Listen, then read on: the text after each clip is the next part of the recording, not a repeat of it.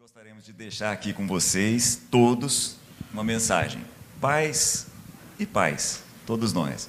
Eu gostaria de, de trazer para vocês aqui um princípio que tem falado comigo, e aí eu preciso, antes de falar do princípio em si, vou pedir para vocês darem uma olhada comigo lá em Provérbios daqui a pouco, mas antes eu queria fazer uma introdução para a gente separar com um bisturi que muitas vezes a gente lê como promessa e na verdade é princípio. E aí eu preciso abrir um parêntese aqui, conversar um pouco com vocês rapidamente a respeito de uma, uma diferença fundamental para uma mesma palavra. A gente conversava agora há pouco a respeito disso. É, inclusive no Novo Testamento, inclusive na Bíblia, nós temos que tomar cuidado com a palavra lei no Novo Testamento. Por exemplo, quando Paulo diz assim: há no meu corpo uma lei que luta comigo mesmo. Mas ele diz assim também: aos meus irmãos judeus que seguem a lei. E aí a gente olha a palavra lei nos dois contextos e tem a impressão de que está, Paulo está falando da mesma coisa. Ele está usando a mesma palavra, mas ele não está falando a mesma coisa. Eu queria destacar isso com vocês. A palavra lei, no sentido assim, lex, né, no sentido de regra, no sentido de norma, é uma possibilidade. Mas há um outro sentido para a mesma palavra lei, que é a palavra princípio, fundamento. Aquilo que Paulo Júnior vem trabalhando há dois anos praticamente, né? estabelecendo princípios, leis. E aí a gente precisa fazer uma distinção, precisa fazer uma separação muito clara. Até estava comentando agora há pouco a respeito de um exemplo que nós podemos dar para deixar isso mais transparente na nossa mente.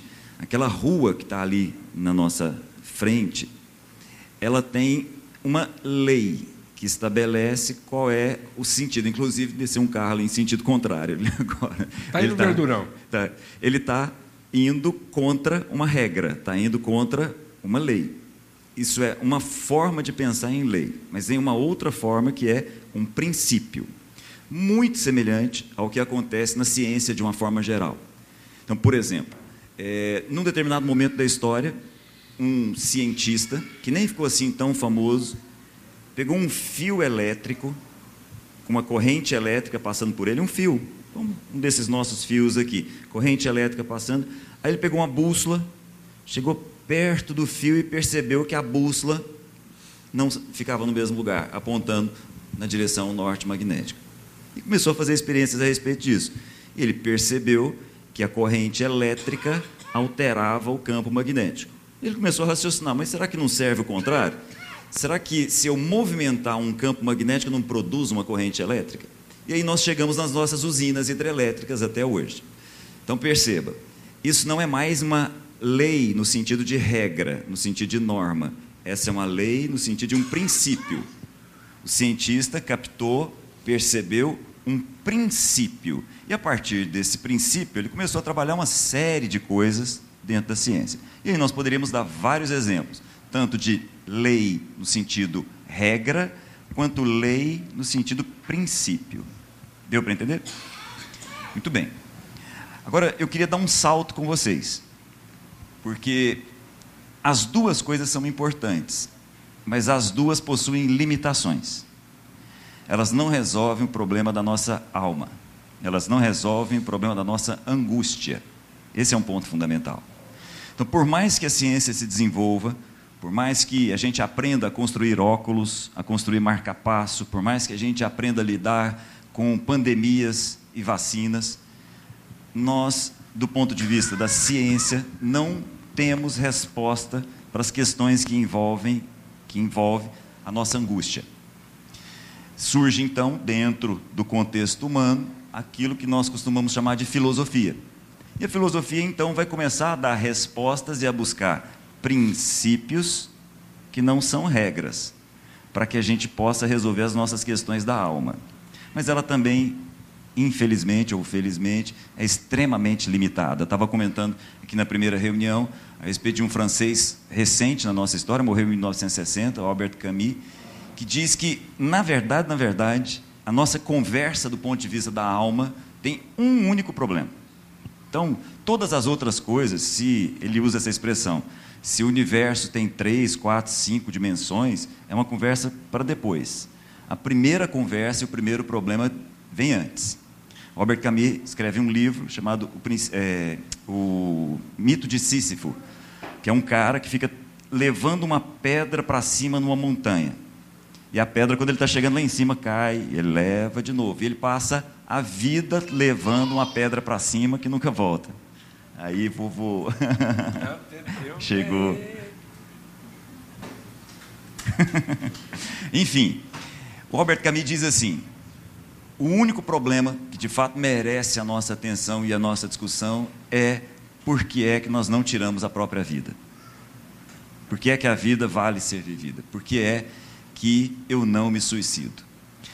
E aí, é muito importante a pergunta, a questão é relevante, mas eu prefiro pensar como o Ariano Suassuna, que diz que esse é um problema sério mesmo, se a vida vale ou não a pena ser vivida.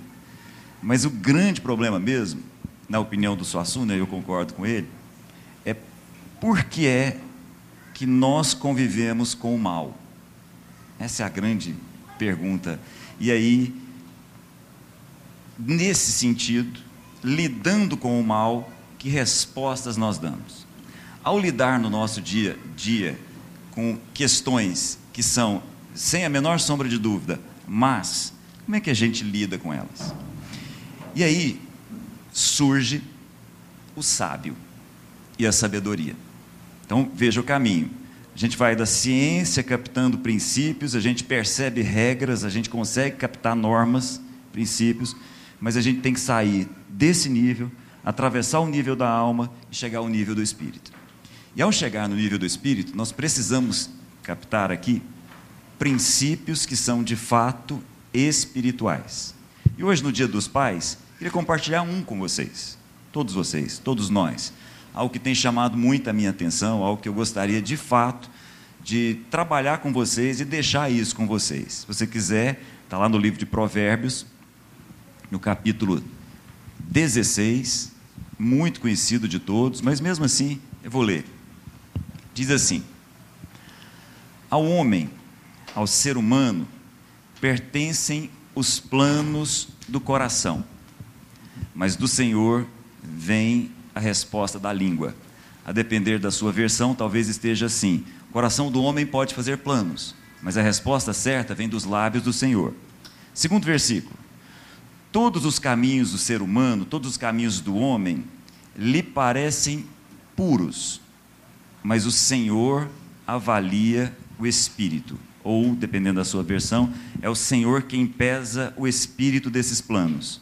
Por fim, consagre, entregue, confie ao Senhor tudo o que você faz, todas as obras da sua mão e os seus planos serão bem-sucedidos. O sábio é esse homem que, dotado de uma sensibilidade do próprio Deus, faz a captação de princípios que são espirituais e escreve e nos ensina. O sábio não é um experiente, como Ariano Suassuna. Sábio em Israel, sábio no povo de Deus não tem a ver com a idade, tem a ver com a sensibilidade dada pelo próprio Deus. O sábio Israel tem a mesma propriedade, a mesma profundidade do profeta, quando o profeta diz assim: Assim diz o Senhor. É assim que o profeta fala. O sábio tem a mesma propriedade, tem a mesma responsabilidade, tem a mesma autoridade para também dizer: Assim diz o Senhor, só que de uma outra forma. Ele faz isso através de princípios. Então aqui, o sábio está nos falando o seguinte: os nossos corações fazem planos, todos. Fazer planos é próprio do coração humano. Todos nós fazemos planos. Só que tem um detalhe: o nosso coração nos engana e não tem habilidade para discernir se os nossos planos são de fato bons ou maus. Os nossos corações não têm um princípio em si mesmo que faz a aferição do quanto esses planos de fato são bons. Como diz o sábio, aos olhos do homem, todos os seus planos são bons. E aí Deus diz: Mas o coração do homem não tem essa capacidade de discernir o espírito com que esses planos foram feitos. Por fim, o princípio. Qual é o princípio? Já que eu não sei, já que eu não tenho habilidade, e eu continuo fazendo planos, e fazer planos é próprio do que eu sou, como é que eu resolvo essa parada? De forma simples. Confie, consagre, entregue os seus planos ao Senhor. E aí há um princípio, não é uma promessa, há um princípio. Soltar uma bola e esperar que ela caia não é uma promessa de que ela vai cair, é um princípio de que ela vai cair. Então está aqui o sábio dizendo o seguinte: confie ao Senhor os seus planos, e eles serão bem-sucedidos. 100% bem-sucedidos. E aí, para terminar, passando aqui para Paulo Júnior, o que seria confiar ao Senhor? O que seria confiar os nossos planos ao Senhor, entregar os nossos planos ao Senhor? Se não, confiar no amor. Se não, confiar na graça. Se não, confiar na comunhão do Espírito. Que seria entregar os nossos planos e todos os nossos planos ao Senhor e ter a convicção de que eles serão bem-sucedidos. Se não, seguinte, confio no amor do Pai. E eu entrego os meus planos. Confio na graça perdoadora do Filho, que me livra de todas as minhas questões, de todas as minhas culpas, de tudo, absolutamente tudo. E por fim, que seria confiar os nossos planos ao Senhor, se não confiar a comunhão do Espírito, de onde todos os nossos planos serão bem-sucedidos. Então, pais, queria deixar isso com vocês, porque é também o que eu tenho pensado a respeito do ser pai. As obras das nossas mãos envolvem confiar no amor do Pai, na graça perdoadora do Filho e na comunhão do Espírito. E aí, nós vamos continuar fazendo planos. Inclusive planos que envolvem os nossos filhos. Inclusive planos que envolvem as obras das nossas mãos e o trabalho das nossas mãos. E aí pode até parecer que o mal vai invadir alguns desses momentos. Mas como eles foram confiados ao Senhor, eles vão ser sempre bem-sucedidos. Entenderam? Isso é um princípio. Amém? Amém. É, é muito tremendo tudo isso, né? Quando eu estava meditando que a gente ia compartilhar aqui hoje para trazer para a mesa, sabendo que a gente ia ter essa conversa aqui, é, eu fui muito impactado pela reflexão que o Cláudio trouxe, a nossa conversa aqui, que a gente continua tendo essa conversa. Porque a palavra que Deus colocou no meu coração estava relacionada lá com Provérbios 6, que diz lá: Há seis coisas que Deus aborrece, mas há só uma, uma única coisa que Deus abomina.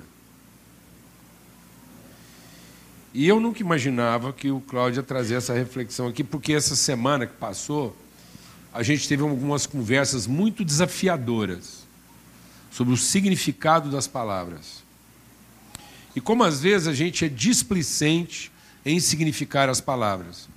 Nós estávamos falando de relacionamento familiar, luta familiar, e aí uh, alguém defendeu a ideia de que é, ceder e sacrificar podiam significar a mesma coisa. E não significam. Né? É, assim como princípio e lei não significam a mesma coisa. É, e aí, a conversa foi o quanto a gente está sendo superficial, levando a vida sem meditar profundamente sobre os significados que nós estamos dando para as coisas. E aí, quando ele começou a falar sobre isso, eu fui muito impactado. Eu falei, gente, mais uma vez Deus está testificando sobre essa questão relacional, porque o Cláudio, inclusive, citou né, as palavras que Deus colocou na, na trajetória templária do povo de Deus. E a trajetória templária era composta de três palavras: amor, verdade e comunhão. Né? E que, na verdade, não era amor, era caminho, verdade e vida. Essas são as palavras templárias que a gente, na reflexão, entendeu como amor, graça e comunhão. Então Jesus diz: Eu sou o caminho, eu sou a verdade e eu sou a vida. E às vezes a gente não entende isso na forma de um princípio, a gente entende isso na forma de uma regra. Então tem muita gente que acha que a regra que vai transformar a sua vida é seguir Jesus como quem frequenta o caminho. Então eu quero dizer para você que muita gente que caminhou com Jesus não o conheceu. Não o conheceu. Porque não percorreu com ele o caminho, apesar de andar com ele na mesma trajetória. Comer no mesmo lugar, frequentar os mesmos ambientes, participar da mesma conversa, e nunca o conheceu. E aí Deus colocou um salmo, né? Ó quão bom e agradável é que os irmãos vivam em comunhão. Porque é aí, nesse ambiente de comunhão, que Deus ordena ordem. Não lei, ordem. A sua bênção e a vida para sempre. Então nós só vamos encontrar o sentido da bênção de Deus na vida em comunhão. Ninguém vai encontrar o sentido que a bênção tem achando que a bênção faz sentido para o indivíduo abençoado e não para a relação que abençoa. Então, a relação da comunhão é segura, o indivíduo não é confiável, por mais abençoado que ele seja. Aliás, quanto mais abençoado o indivíduo e quanto mais ausente da comunhão, menos confiável ele é. Vou repetir porque às vezes você não escutou.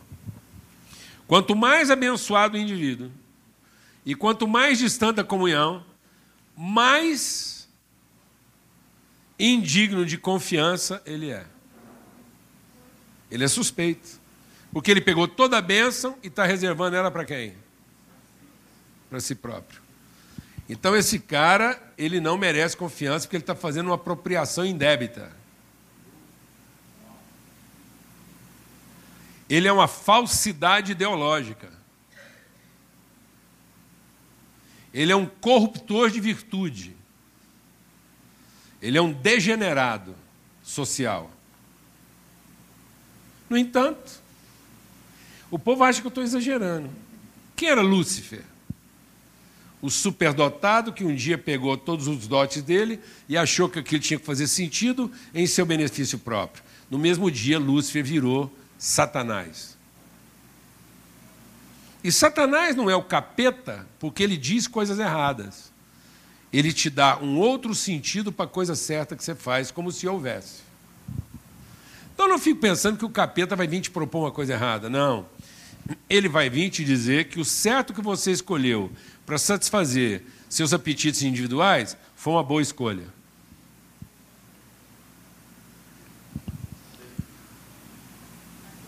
Então o diabo não é anti-bênção. O diabo é anti-comunhão.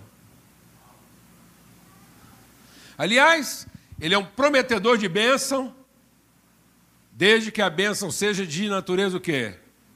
Individual. Quer ser um cara abençoado e não ter que preocupar com ninguém? vira devoto de Satanás, porque ele vai encher sua vida de bênção e você vai ter tempo para gastar elas só com você, ou no mínimo com a sua casa. Então, é, onde está o ambiente confiável? Né? E aí a gente vai vendo, por que essa palavra no dia de hoje? Porque essa palavra é o coração do Pai. Ó quão bom e agradável que os irmãos vivem em comunhão. O homem bem-aventurado trará pão para sua casa, sua mulher será feliz, mas ele verá os seus filhos em comunhão ao redor da sua mesa. Então, Deus não é abençoador de abençoados. Deus é o Pai promotor do encontro dos irmãos. Para que a bênção que Ele deu faça sentido na vida porque fora da comunhão a benção não tem sentido. Então, por isso que é na comunhão dos irmãos que Deus ordena, coloca a bênção na sua devida ordem para a vida. Fora da comunhão, a bênção não tem sentido para a vida. E a bênção se torna a pior de todas as suas dívidas. Se você não quiser tomar muito tempo lá no dia que você foi encontrar o divino, pensando que ele era seu pai, mas você nunca se comportou como filho, economiza a conversa e devolve para ele todas as bênçãos que ele já te deu, porque isso vai ser relatório de dívida.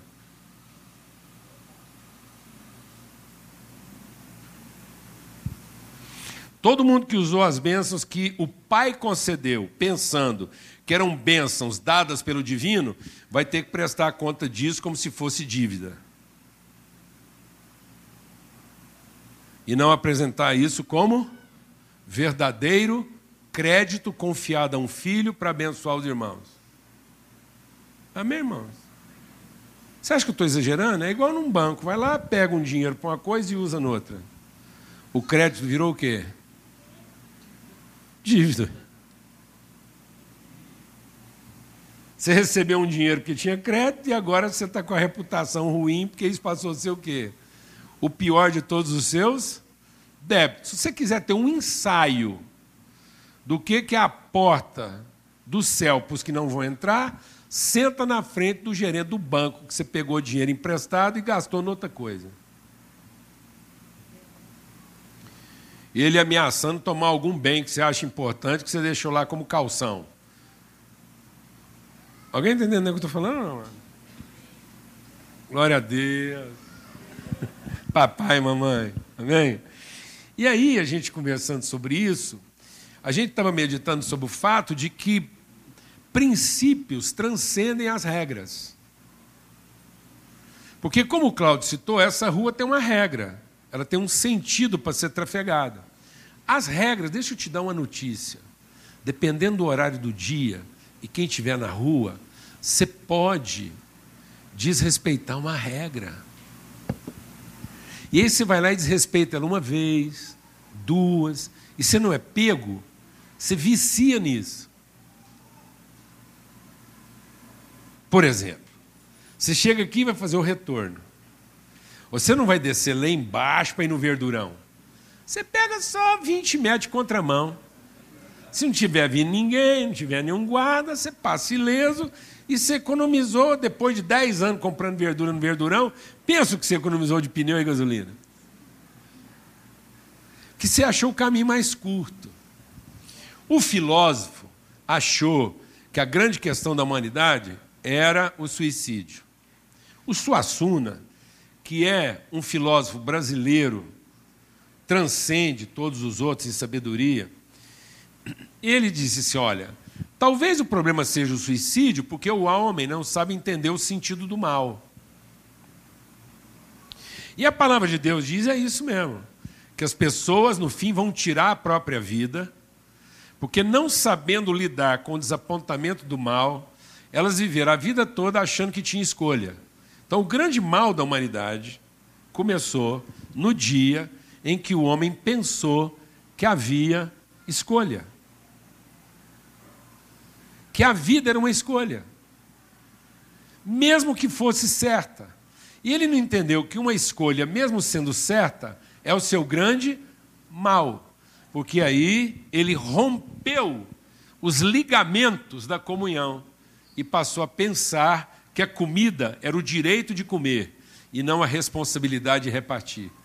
Então o homem passou a ser alimentado do direito de comer e não formado da responsabilidade de repartir. Então a nossa carne é alimentada pelo direito de comer, mas o nosso espírito é desenvolvido pela responsabilidade de repartir.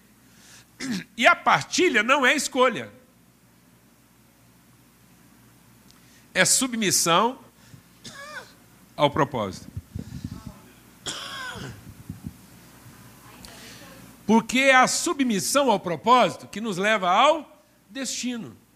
E é a ligação entre princípio e propósito que define caminho. Não é começo e fim. Começo e fim não define caminho. Começo e fim define estrada.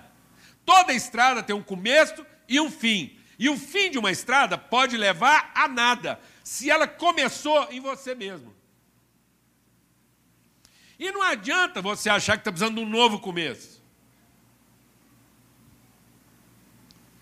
Porque ninguém está precisando de um novo começo. Está todo mundo precisando conhecer o seu princípio. Porque o princípio define um propósito.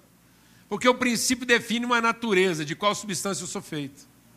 Enquanto que começo e fim define uma regra, um comportamento.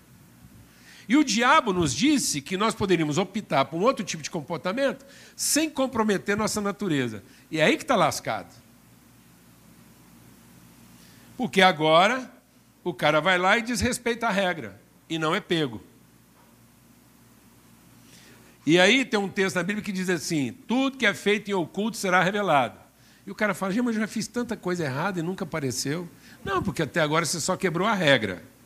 Você não percebeu que o que será revelado foi toda vez que você quebrou um princípio. Deus não está interessado em ajustar comportamento. Deus está compromissado em dar direção para a vida e não padronizar comportamento. Jesus nunca tratou do comportamento de ninguém. Jesus só tratou do propósito com o qual a pessoa estava vivendo a sua vida. E para devolver a pessoa sem esse propósito, teve que devolvê-la ao seu princípio, não propor para ela um novo começo. Porque toda vez que você tentar um novo começo, sem rever qual é o seu princípio, você vai ser mais de você mesmo, piorado sete vezes. Vou repetir, porque às vezes você não escutou. Toda vez que você propor um recomeço baseado em você mesmo, você vai ser a reinvenção de si próprio, piorado sete vezes. Porque toda vez que você põe um demônio para fora e não reordena a sua vida de acordo com o propósito, o próximo demônio que entra traz consigo outros sete.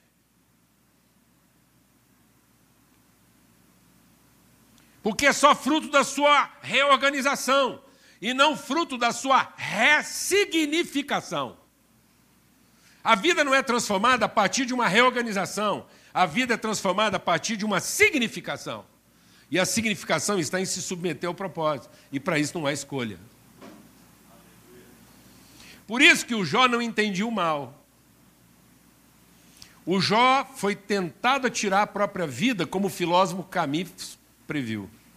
Depois o Jó entrou em crise, como o filósofo Suassuna previu. Qual a razão de tanto mal na minha vida se eu fiz tudo certo? Então, quando você descobre tanto mal na sua vida, apesar de ter feito tudo certo, a tendência vai ser você se desesperar dela e pensar que talvez a única solução seja você tirar a própria vida dizendo para Deus que ele errou com você. E aí Deus vem e cura o Jó. Você sabe o que é o seu problema, Jó? É uma coisa que nem o caminho, nem o Suassuna consegue responder sou eu. Seu problema, Jó, é que um dia você achou que tinha escolha. Só que, Jó, eu estava aqui antes de você. E eu decidi o sentido da vida antes que você estivesse aqui para falar para mim quais eram os seus planos. Eu não te apresentei uma proposta de vida, como se você tivesse alternativa. Eu te apresentei o sentido da vida para você entender que não há opção. Porque a comunhão cura, porque é na comunhão que eu me submeto ao propósito que a vida tem. Por isso, qualquer atividade que eu desenvolvo e que me afasta da comunhão é estrada, mas não é caminho. Vou repetir, irmão. Qualquer atividade que você esteja desenvolvendo que te rouba da comunhão, não é caminho, não é estrada, não é caminho, é estrada. E você vai ser capaz de dizer que dia que começou, onde começou, e eu serei capaz de talvez estar lá para dizer que dia que termina. Já fui convidado para muito fim de estrada. Alguns fins de estrada mereciam uma festa. Outros fins de estrada nos deixou em silêncio.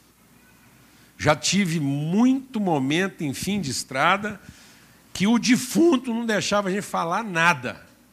Porque qualquer palavra ia comprometer o velório. Tem defunto que no fim da estrada dele, o silêncio dele nos cala. Porque é muito esforço para coisa alguma.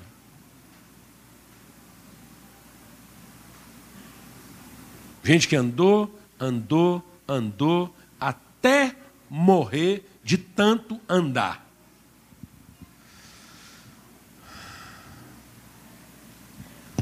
Outro dia uma pessoa virou para mim e falou assim: Ei, Paulo João, 65 anos,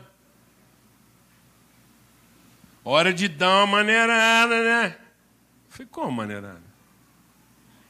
Rapaz, é meu sprint final. Rapaz, se eu der uma maneirada, eu termino a estrada, mas não completo o caminho. Eu estou agora arrumando um jeito de ficar mais leve para poder correr melhor, porque é meu último pedaço de corrida. Você vem falar para mim de sossegar? Agora é que eu quero sacrificar tudo que eu não sacrifiquei até agora. Em favor do que, irmãos? De assistir o filme que eu gosto? De pescar o peixe que eu quero? De vestir a roupa que eu prefiro? De entregar tudo que me resta em favor do que, amados? Da comunhão. Que isso? Que céu é esse nós estamos querendo chegar? Um céu de suítes? É, Mato, você está querendo chegar num céu de suítes? Quando Jesus falou assim: Na casa do meu pai há muitas moradas, estou indo preparar lugar. Você pensou numa cadeira na mesa ou num quarto privado, com o seu nome na porta? Onde você come do frigobar? Responde. Quando Deus falou que está preparando um lugar lá na casa dele, que tem muitas moradas, você pensou numa mesa onde você não consegue contar quantas cadeiras estão nela, ou naquele quartinho privado com frigobar, onde você tem de tudo e você pode ficar lá até pelado que ninguém te enche o saco.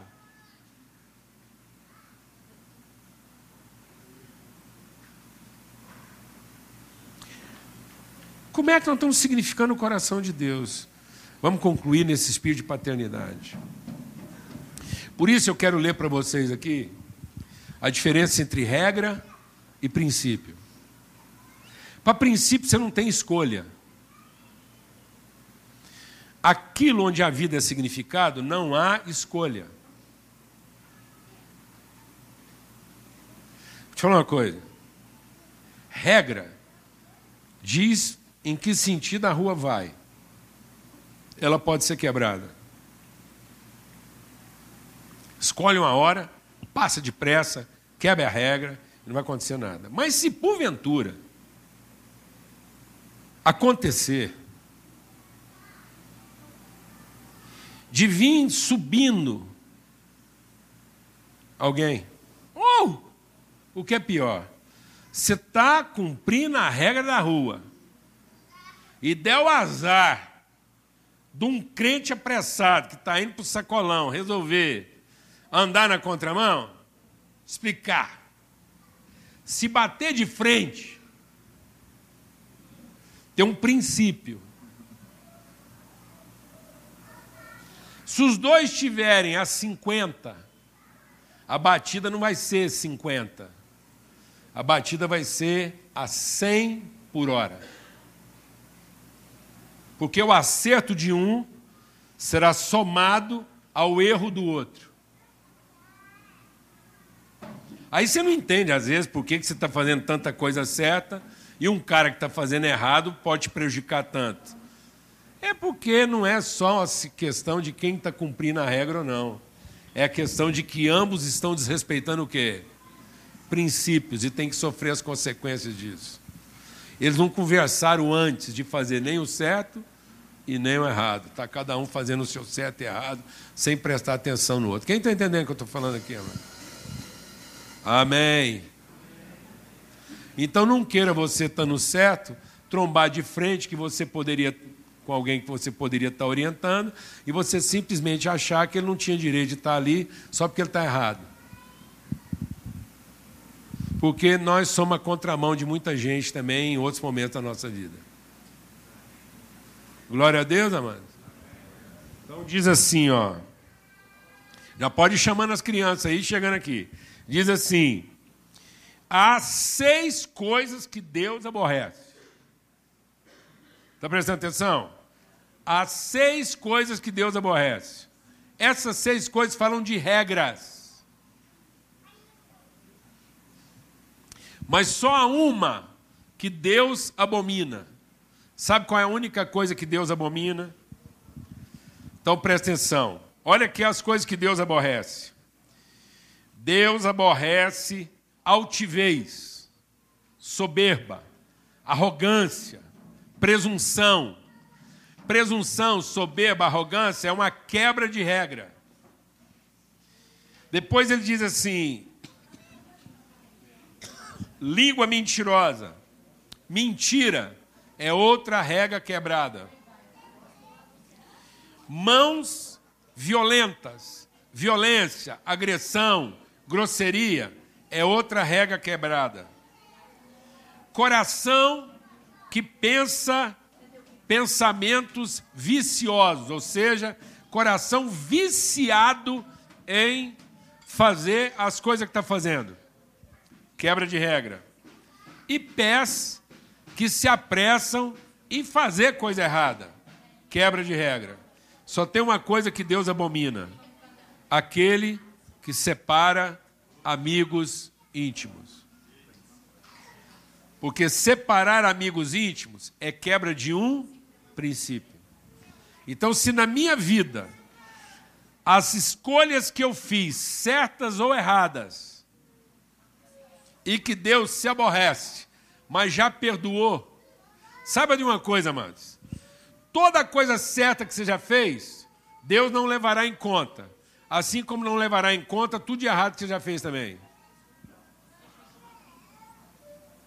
Só tem uma coisa que Deus vai levar em conta. É se a gente aprendeu que o sentido da vida é comunhão. Porque Deus só conhece aqueles que estão em comunhão. Por isso, muita gente vai aparecer para Deus falando de um punhado de coisa certa, e outros vão estar com medo de coisas erradas, e Deus vai dizer assim: Não conheço vocês, porque eu só conheço aqueles que andam em comunhão. Por isso, a raiz de todas as coisas é o amor. A evidência desse amor é a graça. Então, o caminho da vida é o amor, a verdade da vida é a graça. E presta atenção, eu quis que as crianças estivessem aqui para falar o que eu vou falar aqui agora para vocês. Só é expressão de amor na vida dessas crianças só é expressão de amor na vida dessas crianças. O amor só será verdade. Presta atenção. O amor só será verdade na vida dessas crianças se a vida delas não for precificada. Porque o que é precificado não é amor. Tudo aquilo que você coloca preço, achando que a vida é o que você compra, não é amor. É direito. Só é amor aquilo que foi espontâneo, aquilo que for livre das nossas ansiedades. Essas crianças não podem, em nome da verdade, serem reféns da nossa ansiedade. Toda forma de ansiedade em relação a elas para que em nome delas a gente não vive em comunhão, é pecado contra elas. É negar a elas o conhecimento da verdade.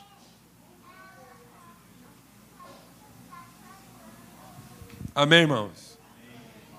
Porque a única coisa que vai salvaguardar na vida delas o cumprimento do propósito de Deus é a comunhão.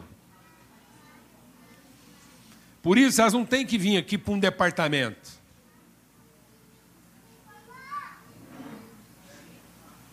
Elas não têm que vir aqui para um, ter uma aula de Bíblia. A gente até oferece isso. Mas sabe qual era o meu sonho?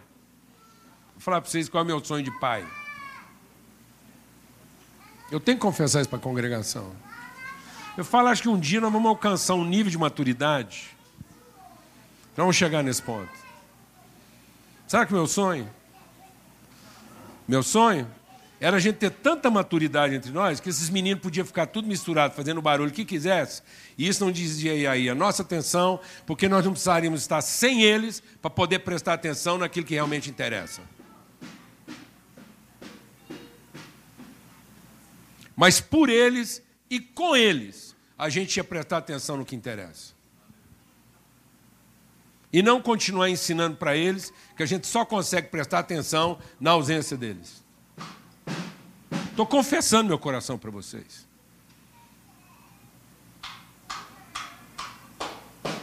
Amém, irmãos?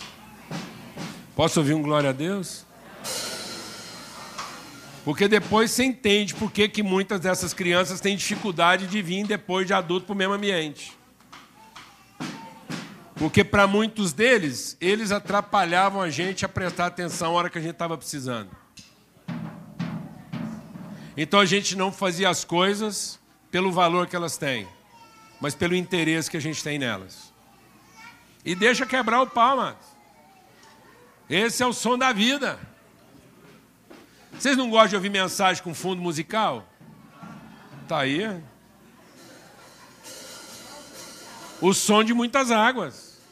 Amém? Vai acostumando, amado, porque lá no céu vai ser meio por aí, tá bom? Lá não vai ser assim, não. Eu estou desabafando como pai aqui. Glória a Deus é na comunhão, é nesse esforço, é nesse empenho, superação. É a medida que a comunhão nos arranca exatamente daquilo que a gente não quer sair. Nossa zona.